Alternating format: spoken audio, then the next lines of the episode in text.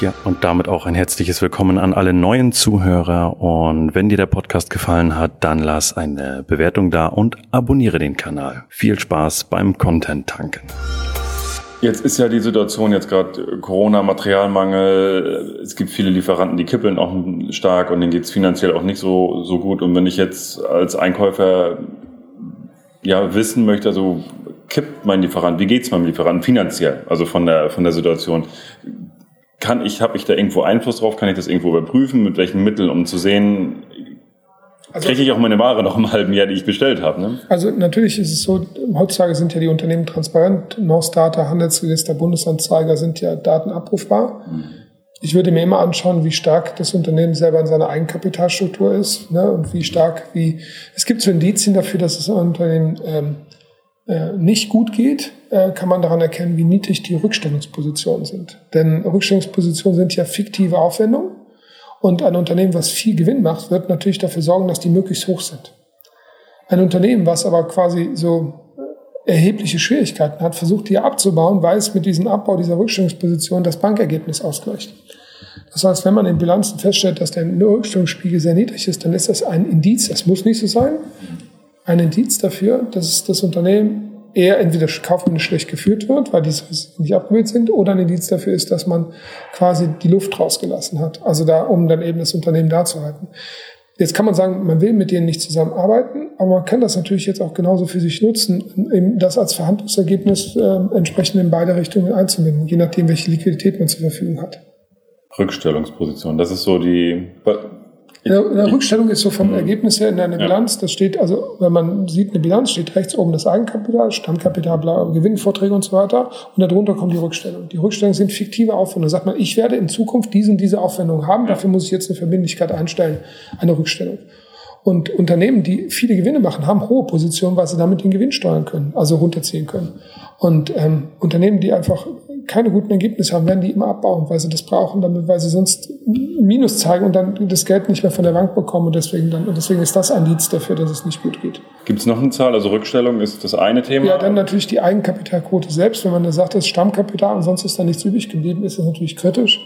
Ich würde mal, mal gucken, wie waren die Vorjahre so? Waren da auch Verlustjahre dabei? Das ist ja auch, ähm, wenn, also dann ist das Unternehmen nicht stabil. Ähm, einfach mal schauen, wie das, wie, wie das insgesamt das Unternehmen wirkt. Wenn man jetzt sagt, man hat jetzt seine Top 10 Kunden, kann man ja auch bei Google reingehen, einen Google-Dienst, Google Alert einsetzen und sagen, jedes Mal, wenn über dieses Unternehmen irgendwo in diesem öffentlichen Web irgendwas erscheint, möchte ich bitte eine E-Mail bekommen äh, mit, mit dem Inhalt dessen, was da erscheint. Und dann kann ich das halt für mich einsetzen. Das ganze Thema Grefo, ist das, wäre das für dich auch ein Tool? Also ja, zu sagen, jetzt, wir, wir ziehen einfach eine Grefo-Auskunft. Äh, was hat vielleicht mehr Gewicht oder wo, ich wo würdest mal, du mehr ich, drauf? Ich habe das mal unterstellt, dass das Einkäufer immer tun, dass sie, dass sie schon mal, sag ich mal, einfach sich mit ihren Leuten auseinandersetzen. Also das ist natürlich äh, ein sehr einfacher Weg, mit, mit Leuten zusammenzuarbeiten, die eben quasi die Bonität des Unternehmens in irgendeiner Art und Weise mitbeurteilen können, die dafür eben quasi am Markt zur Verfügung stehen. Das ist natürlich so eine Käferauskunft hilfreich. Da sind ja auch andere Anbieter noch im Markt, aber das, das kann man natürlich mal, das macht man natürlich nicht für jeden Lieferanten oder für jeden Kunden, sondern das macht man für die, die relevant sind. Ja. Was wir da in dem Abendzug festgestellt haben, ist, es gibt manchmal Kunden, also unsere Kunden, die einfach eine, eine schlechte Grefo-Auskunft haben. Die hat aber auch in der Regel ihre, Ursachen. Und genau ich. Ähm, Vielleicht mal ganz, ist ganz, ganz wichtiger Punkt, wenn ich da, bevor ich es vergesse. Also bei ganz vielen kommt es hin, die wollen dann, äh, man bestellt beim Lieferanten und der Lieferant sagt, du bist nicht bei dem Kreditversicherer für die Höhe versichert. Exakt. Ja, mhm. du bist nicht versichert. Da muss man aber wissen, das vergessen viele, dass die Kreditversicherer auf zwei Arten arbeiten. Die haben eine, eine pauschale Systemabfrage da geht die Maschine durch das System und sagt, der ist für das gut, das hat eine Maschine ausgerechnet.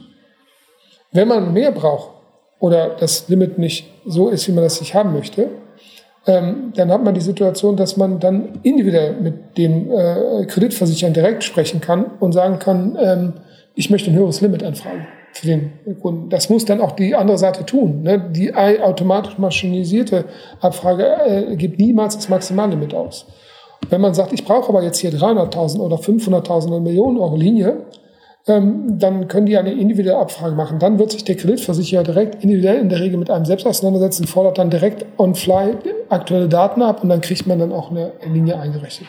Das heißt, was viele eben verkennen, dass diese automatisierte Anfrage ist eben nicht die letzte der letzte genau so. Weg zum Ziel, sondern da ist die individuelle Abfrage immer noch möglich. Und dann kann man auch fragen, ihr habt abgefragt maschinell? Ja, klar, maschinell, ja. Das fast, also fast alle Anfragen sind maschinell. Also das muss man sagen, weil das halt aus dem System herauskommt. Ja. Und das ist halt auch vielleicht nochmal ein Tipp auch für die Einkäufer, wenn, gerade wenn sie merken, nee, du kannst die Ware jetzt nicht bei uns einkaufen, funktioniert nicht, Kreditversicherer ist nicht dabei, mit der, Geschäftsleitung, mit der Geschäftsleitung zu sprechen und da den Kontakt herzustellen, also mit Kref oder Euler Hermes oder wie sie nicht alle heißen, haben wir selber die Erfahrung auch gemacht schon, das ist ein Anruf und dann sieht das ganze Bild anders aus. Genau, also, genau. Man muss nur darüber reden. Also wenn sie sagen, nee, das geht nicht und wir können das nicht verändern, also man sollte nur nicht anrufen, wenn man eine gute Linie hat und die dann äh, durch seinen Anruf vielleicht gefährdet oder so. Ich habe auch schon Leute gegeben, die sagen, guck mal, ja, warum habt ihr angerufen? Er hatte doch die Linie. Ja.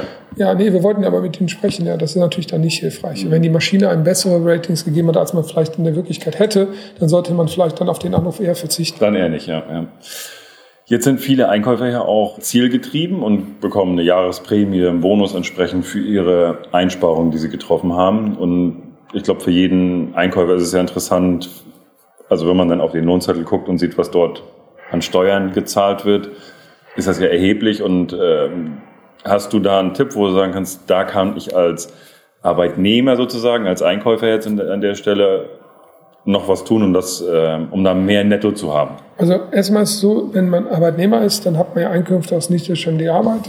Und da ist der Staat relativ kompromisslos. Das heißt, wenn man dort Einkünfte hat, dann sagt er, ähm, lässt er da grundsätzlich zu. Das heißt, an dieser Stelle kann man nichts machen. Aber was man machen kann, was viele machen, die ein hohes, die hohe Einkünfte haben aus ähm, nicht selbstständiger Arbeit, also aus Vertriebstätigkeit und so weiter, die gehen hin und kaufen sich entweder Immobilien und ähm, investieren in die Immobilien nach dem vierten Jahr des Kaufes ähm, und dann also das heißt, sie kaufen eine Immobilie für 200.000, wollen nochmal 200.000 Euro reinstecken. Das ist steuerlich nicht in den ersten drei Jahren möglich, aber im vierten Jahr. Das heißt, die kaufen eine Immobilie für, was ich jetzt, 200.000, finanzieren aber 400.000 Euro, aber mit dem Ziel, dass im Jahr vier, also nach Ablauf einer Dreijahresfrist, das hat was mit Anschaffungs- und Herstellungskosten zu tun, sie dann einen Verlust ähm, entsprechend wirtschaften durch die Investition. Weil im Jahr vier ist alles, was man dann investiert, Vollaufwand.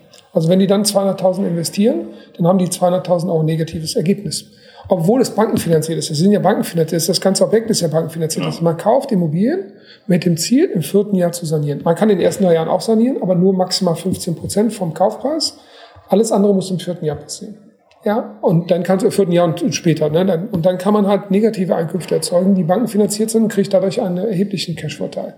Zweite Möglichkeit ist, dass Personen hingehen könnten und können sagen, naja, das ist mir, ich will gar keine Immobilien haben. Und ähm, dann sagen wir, okay, seid ihr denn vielleicht an Photovoltaikanlagen interessiert? Photovoltaikanlagen haben die Situation, dass jeder Arbeitnehmer sagen kann, du, ich habe dieses Jahr jetzt ein super Ergebnis, ich habe da irgendwie 300.000 Euro Sonderbonus gehabt, im nächsten Jahr wird es nicht so gut sein. Das ist mir aber jetzt kriegt die, der Staat kriegt ja ab einem Einkommen von 60.000 Euro bei Alleinpersonen äh, 48,09 Prozent des Einkommens und bei Verhalten ab 120.000. Das heißt, wenn diese Leute viel verdienen, ist dann die Hälfte von dem weg einfach und das ist sehr frustrierend.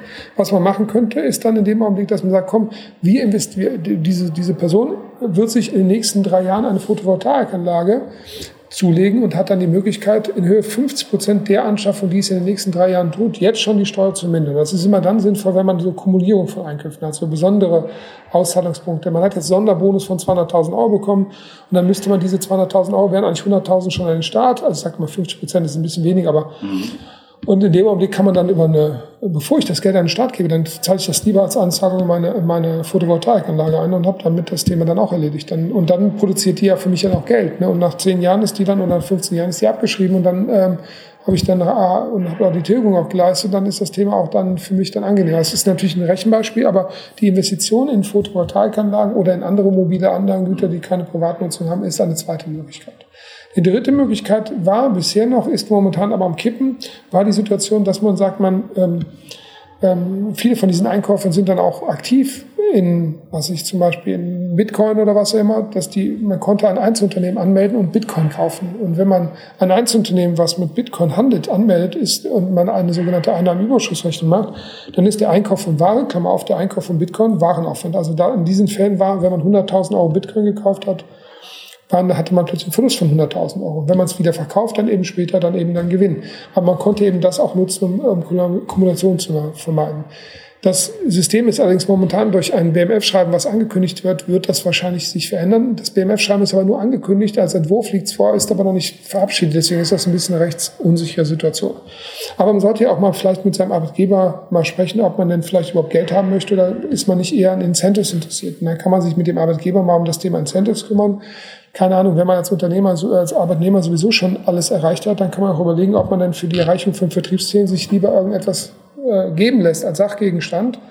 Und das wird dann beim Arbeitgeber pauschal versteuert. Man selber hat das ja netto. Das könnte bei Vertrieblern ist das nicht ganz unüblich, zum Beispiel eine Rolex sein oder was auch immer. Das heißt, da sind ja Personen, die auch dann auf dessen Vertriebsleute sind auch ein bisschen getriggert durch diese Art der Statussymbole.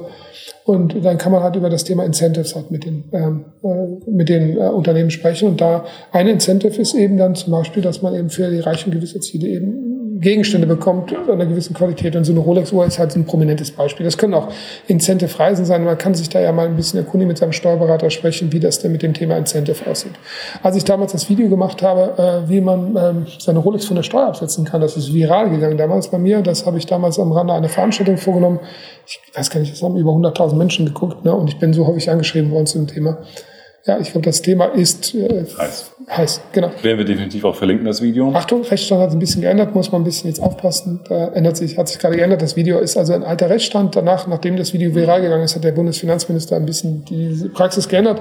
Aber es gehen andere Dinge dann, deswegen, aber man kann mich ja dann finden im Netz und kann die anderen Dinge erfahren. Photovoltaik, denke ich, ist auch ein Thema, was jetzt sowieso jetzt aufgrund der neuen Regierung, äh, ja. da ist ja was an, in der Mache, was sowieso, äh, sie wollen ja irgendwo ihre Klimaziele auch schaffen und von daher kann das ja sehr wahrscheinlich sein, dass da sowieso jeder in Photovoltaik investieren muss, kann. Also ich, ich, würde mal, ich würde mal eine Prognose wagen, äh, dass wir wahrscheinlich jetzt irgendwann äh, eine Bauverpflichtung bekommen für Photovoltaikanlagen. Das heißt, wenn ein neuer Wohnraum geschaffen wird, dass der auch eine Photovoltaikanlage gleichzeitig mit erschließen muss. Und ich könnte mir auch gut vorstellen, dass insgesamt jetzt hier ist in dem Koalitionsvertrag, der jetzt gerade verabschiedet worden ist, steht ja drin, dass man eine Superabschreibung für ähm, Klimainvestitionen irgendwie haben möchte. Was auch immer eine Superabschreibung ist, die Steuerberater sagen, die gibt es nicht im Gesetz, aber wir sind mal gespannt, was es dann wieder geben wird. Also muss irgendwas Neues kommen. Ähm, und ich kann mir vorstellen, dass alles das, was dem Klimaschutz dient, einfach stärker gefördert werden musste, weil man, der Staat hat gar nicht so viel Geld, was er ausgeben kann. Er braucht Impulse aus der Wirtschaft oder muss die in die Wirtschaft reingehen, damit die ziehen kann. Burkhard, zu guter Letzt, Du hast vor kurzem eines deiner großen Ziele erreicht und ähm, ein Buch geschrieben. Genau.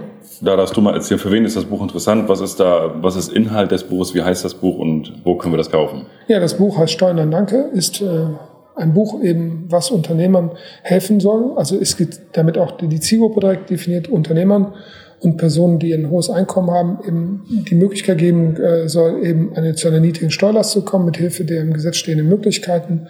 Denn äh, es ist so, in Deutschland kann jeder Steuern sparen, er muss einfach nur die Regeln kennen dazu. Und äh, das passiert bei vielen nicht. Und äh, die Steuerberatung ist in Deutschland unter so hohem Druck, weil sie zeitlich alle möglichen Dinge machen muss, die die Regierung gerade verabschiedet, Kurzarbeitergeld, Corona-Hilfe und, und, und. Ganz viele Dinge passieren da.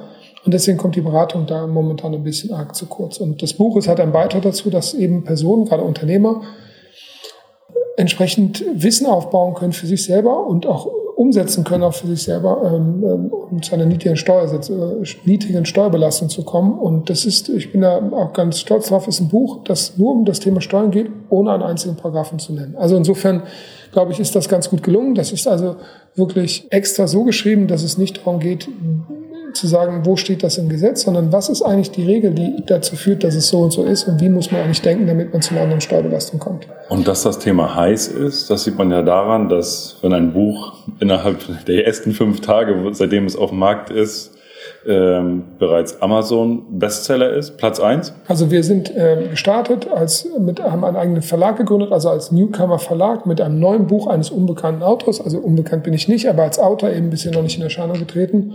Und da sind wir direkt in Erscheinungstag ähm, waren wir schon Bestseller in drei Kategorien. Amazon legt diese Kategorien etwas eigenständig fest. Ich glaube in der Kategorie Unternehmensbesteuerung, in der äh, Kategorie Consulting und die dritte Kategorie, ich habe es nicht selbstbestimmt, Fitness.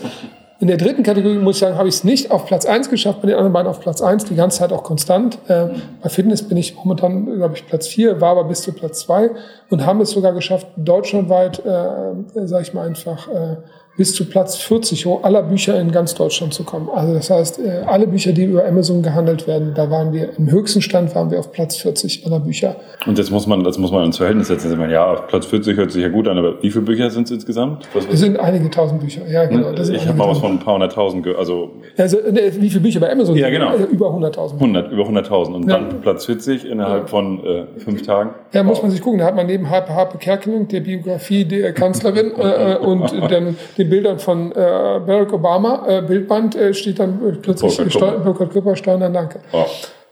Ja, aber das ist ja, es geht ja nicht um uns, es geht ja darum, dass äh, wir mit diesem Buch einfach Menschen helfen können, einfach zu der niedrigen Steuerlast zu kommen. Und ich bin persönlich, ich äh, habe einen politischen Hintergrund, ich war früher mal Politiker. Ich persönlich bin der Auffassung, dass die Unternehmer ihr Geld besser behalten sollten und im Unternehmen behalten sollten und äh, für sich einsetzen lassen konnten, als das dem Staat, also alles, was man dem Staat nicht geben muss, das sollte man auch im Unternehmen behalten. Also das heißt, die Steuergesetzgeber sind für alle gemacht. Und derjenige, der weiß, wie er sie einsetzen kann, der äh, zahlt eben weniger Steuern. Das war ein schönes Schlusswort. Lieber Burkhard, wir werden alles rund um das um, in den Shownotes verlinken. Das heißt Buch, wie man dich am besten erreichen kann, etc. Das Video noch mit reinpacken. Äh, da könnt ihr dann den Burkhard kontaktieren.